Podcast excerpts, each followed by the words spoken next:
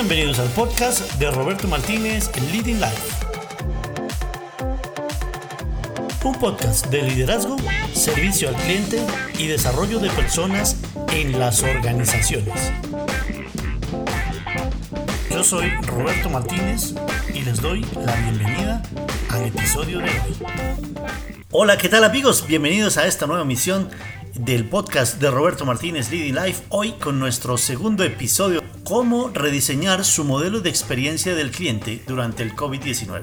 En estos momentos, pues todos nuestros negocios están completamente afectados por la pandemia que está atravesando el mundo. Todas las estrategias que tal vez el año pasado habíamos diseñado para este nuevo 2020, pues realmente quedaron totalmente deshabilitadas con la aparición de la pandemia y muchos de nuestros negocios están atravesando momentos muy difíciles para continuar operando como normalmente lo venían haciendo. Muchos han tenido que disminuir su operación y por supuesto a todos nos está demandando una innovación constante y una reinvención de todo lo que queremos hacer en cuanto a nuestro producto, nuestros canales, pero por supuesto también frente a nuestro cliente. Por eso he querido invitar el día de hoy a un experto en escucha profunda del cliente, Alexis Herrera, quien es investigador, tiene muchísima experiencia en diseño de programas de Net Promoter Score, en diseños de escucha y en investigación de mercados. Lleva muchos años trabajando con toda clase de empresas de todos los tamaños, tanto en México como en toda Latinoamérica, y es realmente una persona que conoce a fondo cómo debemos rediseñar en estos momentos de pandemia la manera de relacionarnos con nuestro cliente. Vamos entonces al programa del día de hoy, episodio 2 del podcast de Roberto Martínez. Bienvenidos. Mil gracias, Robert. ¿Cómo están todos? Eh, saludos a todo el mundo. Mil gracias por la invitación. No, les cuento muy brevemente. Yo eh, soy eh, investigador de, de, formación. Llevo pues más de 20 años haciendo investigación los últimos 15 muy, muy, muy enfocada en investigación eh, del cliente, en entender a los clientes de nuestros clientes, trabajando en, la experiencia del cliente, con, con clientes de todo tipo de clientes. Eso ha sido una, una maravilla, trabajar con todo tipo de clientes de industrias diferentes, negocio a negocio, negocio a consumidor, eh, diferentes cadenas de valor. Hemos tenido desde, desde empresas multinacionales hasta clientes, pues emprendimientos apenas, apenas en ciernes. Increíble trabajar con tanta gente y, en proyectos tan diversos. Eh, como yo decía ahora, pues siempre en primera fila eh, es, una, es una bendición tener eso. Eh, pues un poco ese es, digamos que creo que no, no, creo que no sería mucho más importante nada más. Hacemos, hacemos Net Promoter desde hace mucho tiempo y con la fortuna de trabajar con, con todos estos clientes. Vale, fabuloso. Pues bienvenido Alexis y quiero hacerte una primera pregunta. ¿Qué está pasando en este momento en el mundo y sobre todo en Colombia? Tenemos, primero, gran incertidumbre. No sabemos qué va a pasar. Es una, es una enfermedad que llegó a Colombia. No sabemos todavía cómo nos va a afectar. Tenemos que, de buenas a primeras, tenemos que estar enfrentando un cambio, un rediseño de la operación. Nuestros clientes están en su casa, están sin poder salir, muchos de ellos sin visitarnos en las empresas. Entonces, la primera pregunta que quisiera hacerte el día de hoy es, ¿qué están haciendo hoy en día grandes empresas, empresas que son modelo de atención y modelo de creación de experiencia del cliente para generar una presencia en sus clientes, dado que no pueden atenderlos de manera como siempre lo han hecho, de manera directa, sus mismos clientes internos, es decir, los integrantes de la empresa, pues tienen que estar encerrados en su casa y cumpliendo los modelos de cuarentena ¿Cómo hacer, Alexis, para permanecer presente en la vida de nuestros clientes en este reto actual que estamos enfrentando con la pandemia actual? ¿Cómo lo hacen las grandes empresas? Bien, muchas gracias. Pues hemos, hemos estado analizando mucho de lo, que, de lo que están haciendo, investigando tanto, a ver, tanto con grandes empresas, clientes nuestros, eh, muy, muy en contacto con ellos, mucho, mucho de, de primera voz de nuestros clientes. Eh, nosotros tenemos clientes, en, tenemos clientes en España, tenemos clientes en México, en Latinoamérica, eh, un, muy buen número de clientes eh, en, Colombia, de, como decía yo, en todo tipo de sectores. hoy estamos muy pendientes de nuestros clientes en el sector salud y el sector financiero, que son, yo diría que, que donde hay más, más retos en este momento. Y también hicimos una, una buena investigación sobre lo que están haciendo otras empresas eh, como Amazon, por ejemplo, como Walmart, como eh, distintas empresas, incluso algunas aerolíneas. Nosotros tenemos, tenemos mucho que ver también con ese sector. Eh, y yo detecté que hay cinco grandes cosas que están haciendo. O sea, quisiera enmarcarlo en esos, en esos cinco grandes temas. El, el primero de los temas es que sí o sí, para todo mundo cambió, cambió el journey de los clientes para todo mundo. Es, increíble cómo eh, cambiamos nuestro comportamiento de un día para otro. Eh, nosotros trabajamos mucho en, gestión del cambio y vemos cómo eh, planteamos la gestión del cambio desde programas de cómo hacemos esto, porque luego el cambio es difícil, porque siempre hay detractores del cambio, porque pues tenemos ciertas rutinas y ciertos apegos a hacer las cosas como siempre las hacemos. Y, yo digo, pues saben que el cambio solo, solo necesita eh, de, pasar una, eh, una frontera, ¿no? Uno, uno, cambia, uno cambia de comportamiento pasando la frontera. Uno está en Tijuana, en México, eh, y perfectamente se estaciona donde no debe, hace las vueltas en U donde no se debe, etcétera. Pero nada más uno se, se, cruza San Diego y eso uno se va por la derecha, cumple con todos los reglamentos, todos los lineamientos, toca nada más pasar una frontera. Y esa frontera en este caso que estamos viviendo ahora, esa es una frontera de que cambiaron las prioridades de los clientes de golpe. Hoy lo más importante para los clientes es comer. Eso es lo más básico. La gente está cuidando sus, eh, sus necesidades más fundamentales. El mindset de la gente cambió completamente y con esto, dado este cambio, cambió el Customer Journey de un día para otro. Entonces, eso lo pueden dar por hecho. Con nuestros clientes ahora Vamos, vámonos, vámonos por algunas partes. Canales de atención. Los canales de atención, todos sabemos, cambió todo, ya no puedes ir a la oficina. Esos temas, pero fíjense cómo cambia de lado y lado. esos clientes que no podían eh, hacer las cosas más que, más que yendo a visitar una oficina, por ejemplo, un hall bancario, eh, o una oficina de servicio en el sector salud, etcétera, y ahora simplemente no se puede, pues fíjense cómo ahora el cliente lo hace por los otros medios. Entonces, esos otros canales virtuales claramente se están saturando, todo se está volcando a los call centers porque además quieres hablar con alguien. Y en ese sentido, seguramente a muchos, muchos de nuestros eh, participantes en la audiencia les está pasando, eh, les está pasando a todas las empresas que, que sus canales, sus calls están saturados. Es, es, uno de los retos enormes. Los journeys cambiaron, ya no, ya no va a comprar la gente igual. Eh, todo lo que la gente ahora está consultando mucho más en línea previo a comprar porque en esa curva, uno cuando, cuando va a comprar algo, siempre la curva de la compra empieza por el análisis de mis necesidades. Entonces uno, uno piensa, oye, me voy a comprar un automóvil nuevo. No, yo quisiera que tuviera eh, quemacocos, eh, estéreo, que tuviera, etcétera, ¿no? Todo. Y conforme uno va avanzando... Hay una... sí. Una aclaración, el quemacocos que dice Alexis es como le dicen aquí en Colombia el sunroof, el, el techo corredizo. Exacto. Yo, como ya conozco a Alexis hace buen tiempo, ya, ya hablo español mexicano. Sí, sí, sí. Ese es el quemacocos. Sí, allá decimos el quemacocos, sobre todo si estás pelón, entonces Entonces. O sea, calvo. Eh, o sea, calvo. Entonces, y uno empieza analizando mucho sus necesidades y termina evaluando el riesgo. Siempre en la compra, uno termina al, al último diciendo, uy, no, pues que traiga aire en los neumáticos, ¿no? Porque, porque primero uno quiere de todo y cuando avanza, lo que sucede en estos, en estos momentos de crisis es que la compra uno empieza evaluando el riesgo de entrada por el estrés que tenemos encima. Entonces se cambia los, las dinámicas de toma de decisiones se cambian mucho. Donde cualquier parte del journey que veamos está cambiando, cualquiera. En este momento, y yo creo que lo más importante es que no solo ahora en la emergencia, seguramente va a cambiar la forma como hacemos las cosas hacia adelante. Entonces hay que estar muy atentos de cómo los journeys van a cambiar. Un ejemplo muy claro de esto, eh, no es trivial que Walmart ahorita a nivel global está lanzando el mismo concepto que Amazon Prime. Ellos tenían este concepto para lanzarlo en 2022. Eh, tienen un equipo completo de cabeza diciendo lo tenemos que lanzar en un mes. Un proyecto que estaba a dos años, lo van a lanzar en un mes porque saben, cambió completamente el journey. La gente no ve, la gente no mira las tiendas. Si ellos quieren seguir vendiendo, tienen que cambiarlo a digital. No hay más. De pronto, una para personas que nos estén escuchando y no estén muy familiarizados con el lenguaje de la experiencia del cliente, cuando dices journey del cliente, ¿a qué te refieres?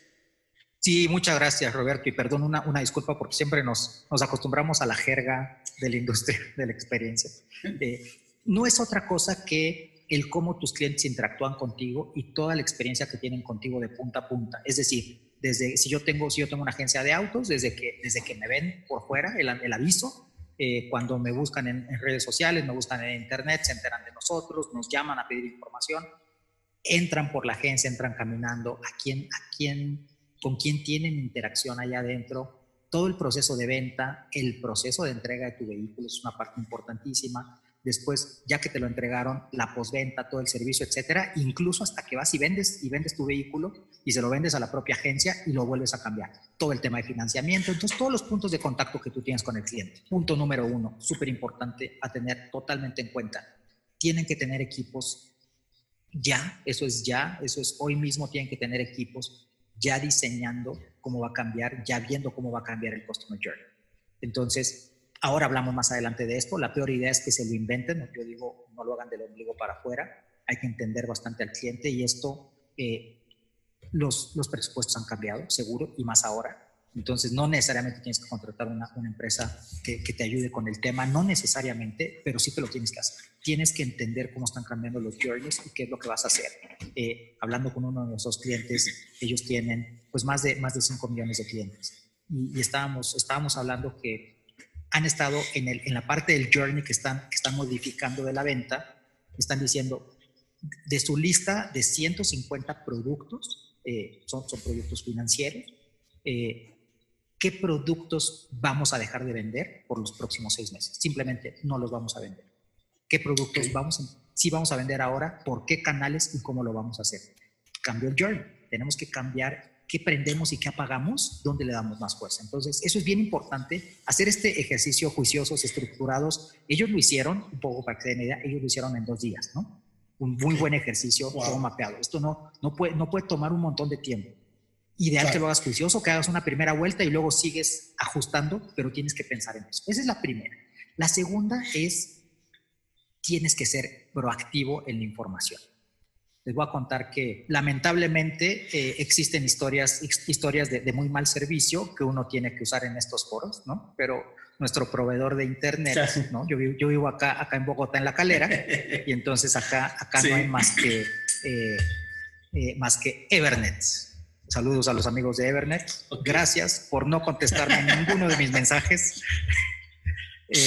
muchas gracias por, por de manera involuntaria hacer parte de este, de este webinar, yo puedo entender perfectamente, perfectamente que tengan fallas con, su, con sus sistemas. Lo puedo entender perfectamente. Todos nos estamos conectando desde casa. Todo el mundo está haciendo conferencias. Es lo más normal que haya fallas. Lo que no es normal es que no me contesten los chats. Eso sí no es normal. Que yo les llame y que no pueda conectarme con ellos. Eso sí no es normal. Vamos a ver la otra historia. Ellos deben de estar saturados, yo creo que, yo que deben de estar totalmente abrumados con los mensajes de los clientes, seguramente. Pero si tú haces caso omiso, de pronto no te da la vida para contestar todos los mensajes, pero sí que tienes mi mail. ¿Por qué no te haces una, una lista de mails? ¿Bien? Te quiero explicar, es probable que estés sufriendo estos temas. Eh, te pediríamos mucha prudencia en el uso del ancho de banda, porque nos afectamos todos es una, comunicación, proactiva. ¿Cómo te ayudas? Hoy estamos más sensibles que nunca a la colaboración. Mientras más colaboremos con nuestros clientes, los entendamos y estemos con ellos, mucho mejor, mucho mejor. Entonces, comunica, ojo, yo quiero, yo quiero hacer un punto muy importante aquí. Comunicación proactiva no es oportunismo. Yo les pediría no lo confundan. La peor idea que podemos tener hoy es ser oportunistas. O sea, no hemos aprendido nada si es que hoy alguien tiene un gramo de gen oportunista en esta situación. Hoy es de la mano con tus clientes, es como, eh, es como si, ¿qué si hacemos? ¿Cómo lo hacemos juntos? Cómo proactivamente yo te comunico lo que está pasando y qué hacemos. Entonces, ese, ese es un tema. ¿Qué temas tendrías que comunicarle a tus clientes de manera proactiva? Cambios de canales, cambio, cambio de atención, cómo te estoy atendiendo, cómo, cómo no te voy a poder atender, incluso compartirles un poco de cómo lo estás viviendo hacia adentro. Eh, entonces, esto no es, no es trivial. Fíjense que Amazon eh, voy a dar clic aquí para leerles algunas cosas. Amazon tiene una página que se llama eh, el update diario de cómo estamos enfrentando esta crisis. Tiene, preparó un blog solo para esto. Y entonces, todos los días, todos los días hace una publicación de qué es lo que están haciendo.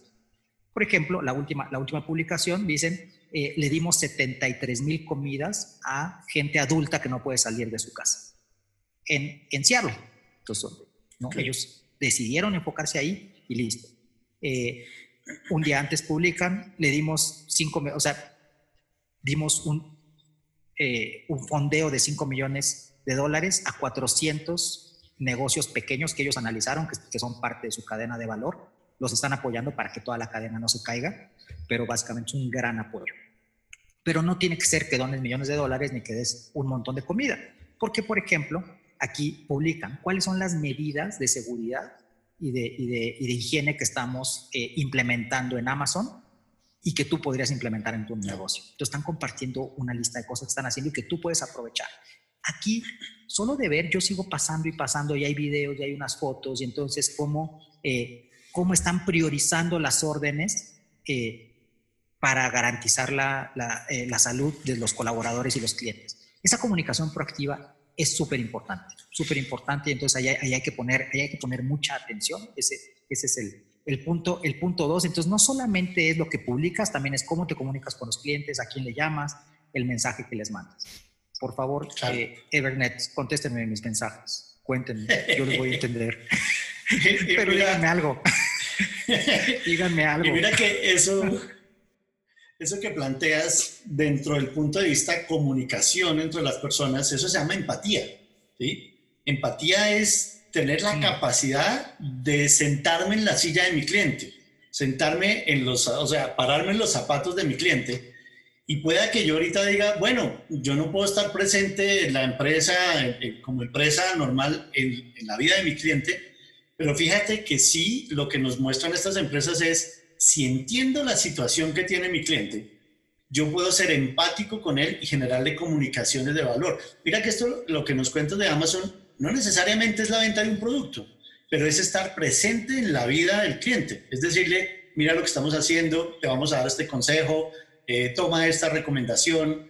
Pueda que en este momento el negocio esté de alguna manera en stand-by para algunas empresas más seriamente que para otras, pero inclusive para aquellas que, si te interpreto bien lo que nos dices, aquellas inclusive que están en un stand-by muy serio y muy profundo, pueden seguir estando presentes en la vida de sus clientes de manera empática. Y obviamente, si prestan un servicio que es fundamental para la nueva situación, pues lo que te ha pasado, no en vano, estás llamando la atención de tu proveedor de internet y dices, oiga, ayúdeme, contésteme, yo no entiendo a usted, pero sea empático conmigo, no me deja aquí solo en mi casa sin conexión, si te entiendo bien. 100%, es un tema de empatía, 100%, y es un tema de cómo, cómo reaccionamos ante estas situaciones, entonces uno puede meter la cabeza como, eh, como los avestruces, ¿no? Sí. Y nos escondemos, es que esa no la podemos hacer, no ahorita, ahorita nos toca entrarle juntos, eh, nos toca ver cómo sí, y las cosas que no se pueden comunicarlas. Eh, insisto, yo de todo corazón entiendo a la gente, de, verdad que los entiendo. Lo que no entiendo es que no me contesten. eh, perfecto. Esto nos lleva al tercer punto, un punto súper importante. Hoy más que nunca tenemos que escuchar. Hoy tenemos que escuchar un montón. Eh, todos nuestros clientes, todos sin excepción, nos han llamado a decirnos, ¿qué hago? Dejo de escuchar a mis clientes, dejo de lanzar las encuestas de satisfacción, eh, las, encuestas de recomendabilidad o no. ¿Será que ahorita me sirve dentro de toda esta, dentro de todo este pico? Eh, pues claro que la gente va a estar molesta y se va a quejar, o sea, no, veas, no va a sesgar los resultados. Son esas preguntas pues sumamente sensatas que nos, que nos están haciendo absolutamente todos los clientes. Eh, y al consenso que hemos llegado con todos es, eh, hoy más que nunca tienes que, tienes que tener el pulso de tus clientes. En el pedir está el dar, ¿ok? Entonces, si tú le mandas a tu cliente hoy mismo, oye, ¿y qué tan satisfecho estás con? Mm, ¿Quién sabe si eso sea la mejor manera? Puede ser que no.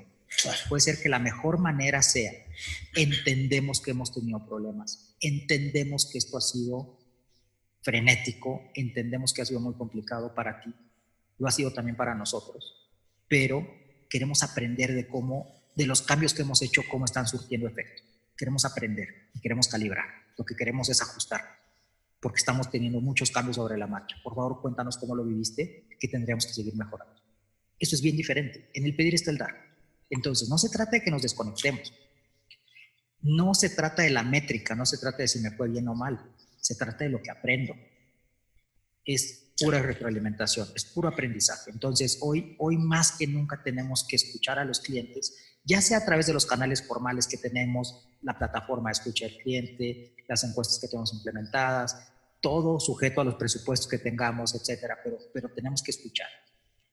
Eh, redes sociales hoy es súper importante. Hoy tenemos que, escuchar mucho, con mucho criterio. Ahora les cuento una historia de por qué. Eh, y tenemos que, eh, que, que, trabajar mucho con, con el equipo de, que está muy de cara al cliente. Es decir, nuestros, nuestro principal fuente de información del cliente es la gente que tiene a los clientes todo el día enfrente. Ellos son los que nos tienen que contar cómo lo están viviendo, qué está pasando. Entonces, y ellos, para ellos es muy importante sentirse escuchados también. Entonces, Creo que esos tres canales son importantísimos y lo que hagamos con esos tres canales va a determinar muchísimo la puntería que sigamos teniendo en las acciones en las, en las maniobras y los ajustes. Eh, vamos a encontrar mensajes de clientes eh, seguramente que no tienen toda la razón, ¿no? Eh, tenemos, tenemos clientes que están haciendo cosas, pues cosas que nosotros que lo entendemos desde muy adentro del cliente, sabemos que son esfuerzos increíbles, ¿no? Increíbles. Uno Luego, como cliente, a uno se le hace fácil criticar a la empresa que le da servicio, ¿no? Eh, no, no, no estoy pensando en Evernet, estoy pensando en otras. ¿no? Pero uno no sabe lo que está pasando a aquel lado. Eso, estoy hablando con, eh, con, con, una queridísima clienta nuestra, Diana, del Banco de Bogotá. Me permito, me permito citar tanto a Diana como al banco porque eh, ella nos compartía que que en la última semana en total ha dormido probablemente 10 horas. Eh, en toda la semana, ¿no? Eso ha sido una locura, es una locura. Y están haciendo, nadie dice, es que estábamos decidiendo si gastábamos, pues alguien puso sobre la mesa, es que la competencia puso un anuncio ahí de lo estamos haciendo por ti. Y ese anuncio en televisión cuesta eh, 1.500 millones de pesos, ¿no? mucho dinero. Y que alguien puso ahí sobre la mesa y dijeron, no, es que ahorita para nosotros lo importante no es, no es decir eso, lo importante es no despedir gente, es no fallarle a los clientes, por si despedimos gente más le fallamos a los clientes. Entonces, claro que el banco va a tener temas con sus clientes, seguro que sí, pero, pero de fondo, el chip que ellos tienen eh, de, cómo, de cómo van a sortear esto, ¿no? Por ejemplo, pueden decir, oye, pues es que condona, no, no como la competencia que está condonando dos meses Sí, pero condonar dos meses ahora no los están condonando, los están posponiendo. Y eso en los análisis que hicieron significa ocho meses extra por los intereses que eso va a implicar hacia adelante. Entonces, el cliente no necesariamente lo sabe, no necesariamente está súper educado en, finanzas. Entonces, eh, justo ese tema puede tener unas implicaciones grandes y lo que les quiero decir es, sus clientes no necesariamente saben todos los esfuerzos que están haciendo. Sería normal que sus clientes de pronto se quejen un poco a lo bruto como yo, comuníquenlo, comuníquenlo, escuchen, atiendan, comuniquen de vuelta. Entonces, punto dos y tres van muy de la mano. Eh, ese, ese, sería, ese sería mi, eh, mi punto tres. Yo creo que un, punto cuatro muy importante es prepárense para accionar. El, el, el, problema más grande que vemos en experiencia del cliente, experiencia del cliente pues se oye mucho como, como pintar los journeys, eh, como, como pintar arquetipos del cliente, eh, escuchar a los clientes, tener, tener estos grupos de enfoque, tener cliente oculto. La verdad es que esa es la punta del iceberg. Experiencia, hablar de experiencia del cliente es hablar de empresa en su totalidad. uno solo puede hacer experiencia del cliente cuando se le mete a las tripas al negocio y se hacen los ajustes de fondo porque hablar de experiencia del cliente es hablar 100% de toda la cadena de valor. Eh, esto no, experiencia del cliente no es un tema nuevo, parece un tema nuevo y de moda. Eso no es, eso siempre ha existido. Desde que existió el primer cliente en el mundo, lo más importante era el cliente. ¿No? Esto, esto está inventado desde hace muchos años. Ahora se ha puesto de moda con este nombre. Pero esto no es otra cosa que cumplir tu promesa. ¿Qué le prometes a tu cliente? ¿Cómo la cumples? Y eso depende de toda tu organización. Y el que cumplas con esa promesa depende cómo actúas. El principal problema de los esfuerzos de, de, experiencia del cliente es que la gente no está preparada para hacer cambios, no está preparada para actuar.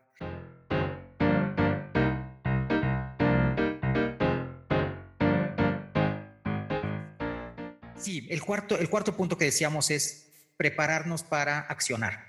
Eh, esto significa tenemos que tener, tenemos que tener buenos planes de contingencia eh, en todos los, en, pues en los canales y sobre todo con los equipos, porque nos, esto nos pone contra la pared. Entonces, en la medida en que nos podamos preparar para accionar aquello que podemos, créanme que hoy más que nunca se pueden tomar acciones. Eh, yo creo que mucho es enfocarnos en, en qué sí tenemos control, qué sí podemos accionar y sobre eso accionar todos los días. Eh, eso también creo que a nivel personal y psicológico nos, nos va a dar un, un aliento muy importante. Eh, entonces, prepararnos, definitivamente prepararnos eh, para, para, accionar. Ese sería, ese sería el punto cuatro. Y eso es, es un trabajo de todos los días. O sea, es, es en el ahorita, es en el qué vamos a hacer a mediano plazo. Tenemos que pensar mucho qué vamos a hacer cuando salgamos de esta, porque vamos a salir el tema es qué vamos a haber hecho con todo este tiempo. Eh, y entonces, ¿qué vamos a hacer hacia adelante? ¿Cómo va a cambiar nuestro modelo de negocio? Esto seguro, seguro que va a empezar a cambiar. Eh, y por último, el, quinto, el quinto punto, eh, sí, sí que tenemos que estar muy claros que las prioridades de presupuesto, las prioridades corporativas y luego entonces las prioridades de presupuestos van a cambiar. Entonces, eh, va a cambiar mucho lo que hacemos todos los días. Hoy vamos a tener que ser, fíjense cómo el ser, el ser multitarea en los equipos de canales de atención al cliente hoy es tan importante. Eh, es decir, tanto que nos habían dicho, no trabajes en silos funcionales, eh, que tu gente, que puedas tener maniobra para que tu gente pueda atender tanto canal presencial como virtual. Y esos temas que de pronto fuimos postergando, hoy en día nos tocó. Nos tocó que la gente que no tenía ni idea del canal virtual se le meta al canal virtual porque no hay más cómo eso va, cómo eso va a ser una normalidad hacia el futuro. Eh, cómo es que esto nos ayuda a aprender esos nuevos, esos nuevos temas y con el presupuesto que tengamos tenemos que accionar. Entonces, téngalo por seguro, las prioridades del negocio está, ya cambiaron. Eh, y entonces, ¿cómo van a cambiar los presupuestos? ¿Cómo eso, como experto de experiencia del cliente, como dueño de negocio, como director, eh, eso, eso, te, eso te, pues, qué te va a exigir y cómo, cómo te vas a tener que mover diferente? Dos preguntas que nos hicieron. Me gustaría conocer ejemplos de canales utilizados y métodos de comunicación con los clientes que en estos tiempos tú consideres son los más efectivos. Es decir, yo estoy incomunicado con mi cliente por la vía normal. ¿Cómo debería localizarlo? ¿Cómo debería comunicarme con él? Por excelencia, WhatsApp. Ese es el primero, definitivo. Eh, con uno de nuestros clientes en el sector salud, la mayor parte de la comunicación que les ha llegado, eh, tanto de servicio como de, como de temas ahora con el, con, el coronavirus, es, es, vía WhatsApp.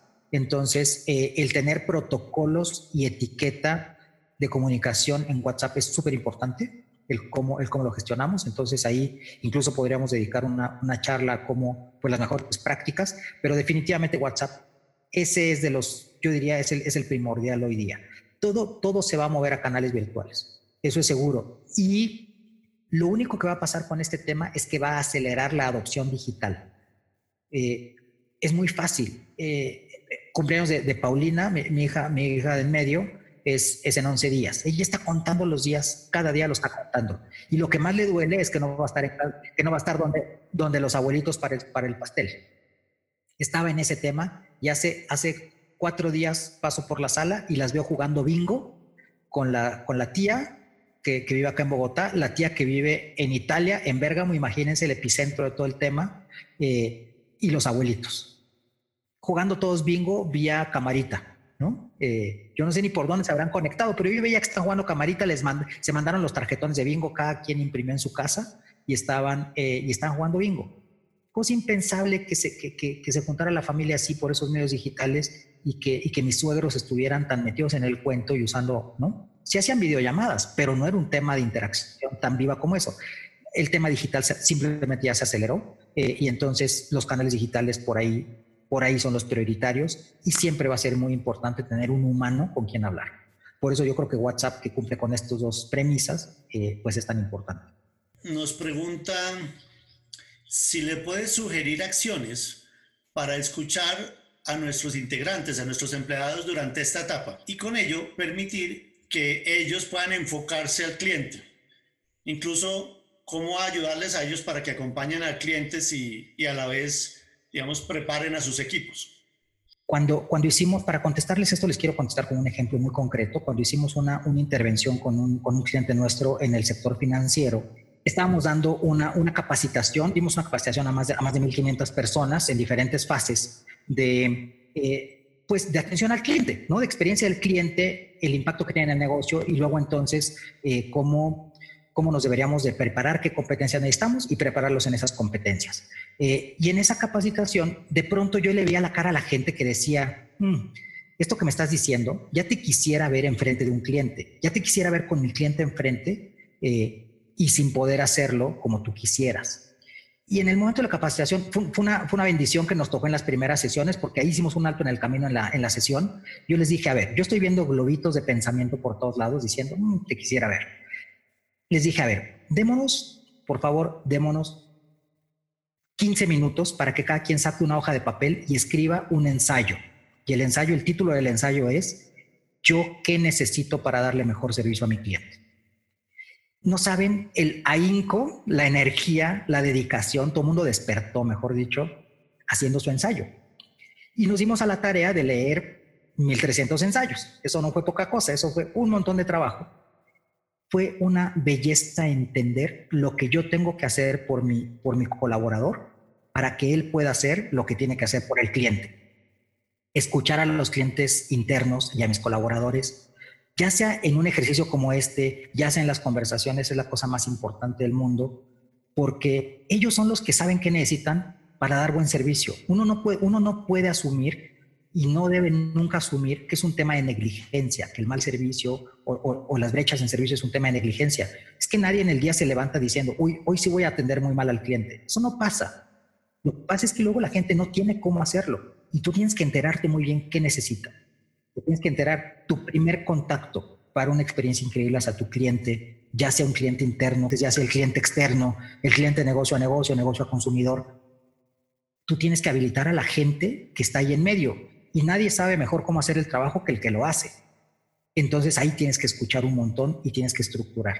Eh, en la medida en que tú te asegures que ellos, que tú, que tú te asegures que ellos saben que fueron escuchados, que dices mil gracias por lo que me dijiste, aprendimos todo esto con este, con este cliente, teníamos una lista, era, era una lista de 130 puntos que debíamos mejorar al interior para que ellos pudieran dar mejor servicio.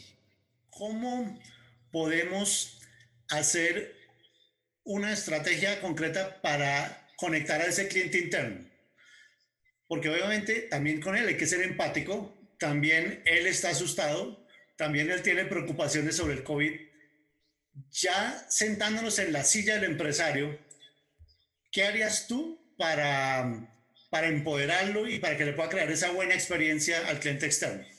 Hoy, hoy nos dieron la noticia de un cliente en, en, México. Es uno de nuestros clientes más antiguos y definitivamente más importante en México. Yo creo que es la cuenta más importante que tenemos. Nos dijeron que suspendiéramos el contrato.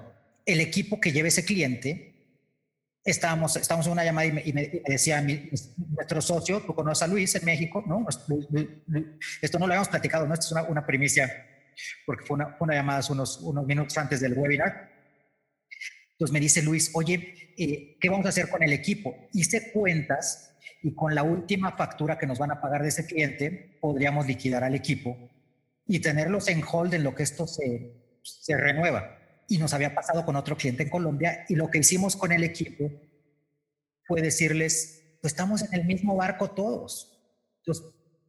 y de todo corazón lo único que queremos es que estemos juntos. Entonces, ¿qué hacemos? Eh, en lugar de liquidarlos, vemos cómo el dinero que tenemos nos alcanza para los próximos cuatro o cinco meses y los reubicamos a un proyecto ya interno o un proyecto con otro cliente. Y cuando, cuando lo hicimos acá diciendo, no, estamos juntos, la pertenencia es increíble. Entonces yo sugiero que los tomen, topan en el mismo barco. Ahora es cuando hay que estar unidos y, y yo creo que lo demás se soluciona solo. sea, tratarlos como adultos y como parte del tema. En el sector del turismo, donde los clientes son variables y aleatorios, todos los días son clientes diferentes, ¿qué se debe hacer y cómo se puede interactuar? Y sobre todo porque en este sector es donde más se está viendo el impacto negativo de la pandemia y de la cuarentena que se requiere para salir de ella. Sí, totalmente. Me voy a ir un paso antes del, del COVID. Eh, las plataformas intermedias, es, decir, booking.com, eh, eh, kayak.com, todas estas plataformas intermedias, el daño más grande que le han hecho a la industria del turismo no solo es que se están quedando con una parte enorme de su margen, no solo es eso, sino que se están quedando con sus clientes. Cuando tú haces una reserva a través de ellos, el negocio, el hotel, nunca sabe que fuiste tú. Quien se queda con los datos es Kayak, el intermediario. Entonces, el hotel perdió a su cliente. Ellos lo están atendiendo, pero nunca saben ni cómo se llama, ni sus datos de contacto.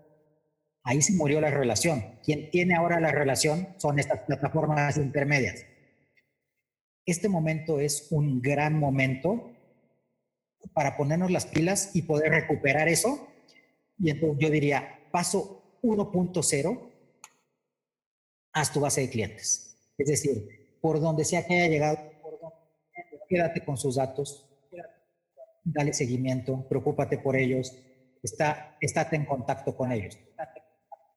Es lo mejor que podemos hacer. El 1.0, el 1.0 es volver, cuando, cuando estaba este, este tema de los CRMs, la idea original del CRM era increíble, era era la, personalización masiva.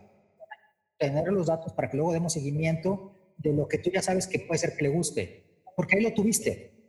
Tenemos que, tenemos que retomar esos, esas prácticas. Tenemos que volver a lo básico y, y, conectar mucho con los clientes. Insisto, esto, esto se va a recuperar. Vale.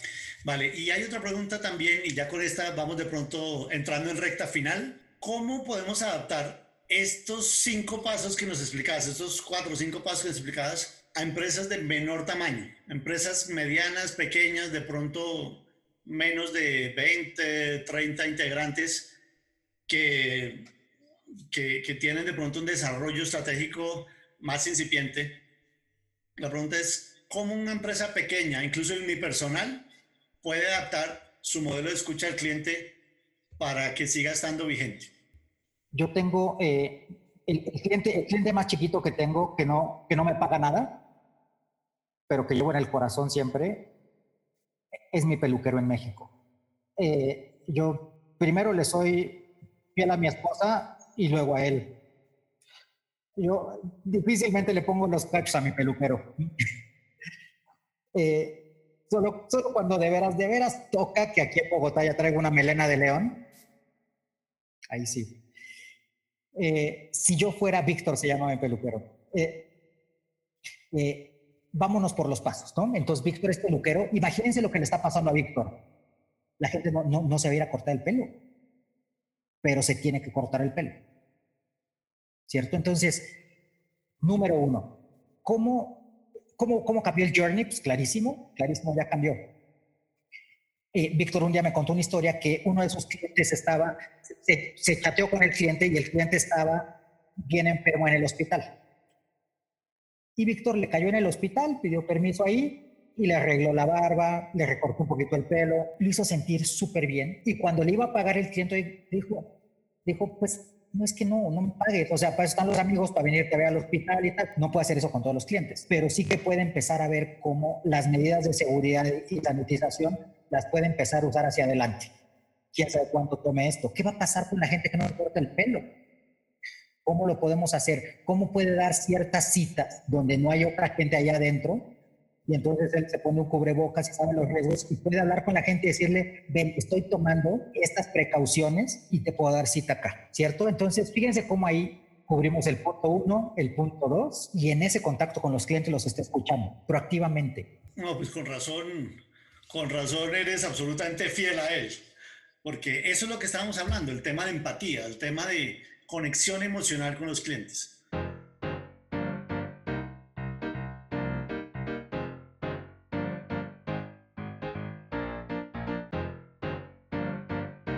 Pues les dije los cinco pasos, pero me gustaría decirles uno que engloba todo. Eh, aprendizaje. Ya de una vez por todas aprendamos de nuestros clientes. Eh, muy, muy brevemente les cuento que en septiembre del año pasado se publicó un estudio que, que se llama Un mundo en peligro. Tú lees el estudio, es un estudio de la, OMS eh, junto, con el, eh, junto con el Banco Mundial. 15 expertos epidemiólogos. Y lo que tú lees el estudio y te das cuenta que es exactamente lo que está pasando ahorita. Ya nos lo habían dicho, esto no es nuevo. Ya sabíamos que se podía venir una pandemia, ya sabíamos qué países están preparados y cuáles no. Eso ya estaba dicho, aprendamos. En ese entonces no aprendimos. Cuando tu cliente te dice, ven, me duele esto, ven, no estoy a gusto con tal, ven, me gustaría esto otro, aprende, aprende. Porque si hubiéramos aprendido en ese entonces no estaríamos donde estamos. ¿Dónde quieres que esté tu negocio? Entonces, escucha, escucha fuerte y aprende. Súper valiosos esos consejos, Alexis. Si alguien quiere contactarte, si alguien quiere mm, escuchar más sobre el tema, ¿cómo te puede contactar? Regálanos tu correo electrónico, si tienes redes sociales, ¿en dónde puede alguien comunicarse contigo para obtener más información y eventualmente pues también eh, conversar más sobre el tema contigo? Perfecto. Mi mail es aherrera arroba T de Tomás, M de, M de mamá, C de casa, G de gato, Porfa, eh, yo con todo el gusto del mundo les voy contestando. a encantar escuchar eh, qué, tienen que, que decir de todo este tema. Y hasta acá nuestro episodio de hoy. Si te gustó, compártelo con tus amigos y colegas. Y nos vemos pronto en una nueva emisión del podcast de Roberto Martínez Leading Life.